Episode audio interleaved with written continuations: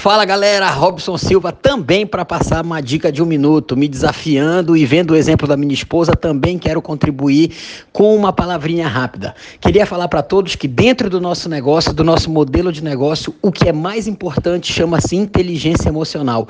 Não adianta nada você ser PhD em todas as AGRs, saber tudo das atividades geradoras de renda se você não tem um coeficiente de inteligência emocional elevado, se você não sabe lidar com as frustrações, se você não sabe lidar com as baixas do nosso negócio. Você tem que saber, sem trocadilhos, o tamanho do seu pavio, o que faz você estourar.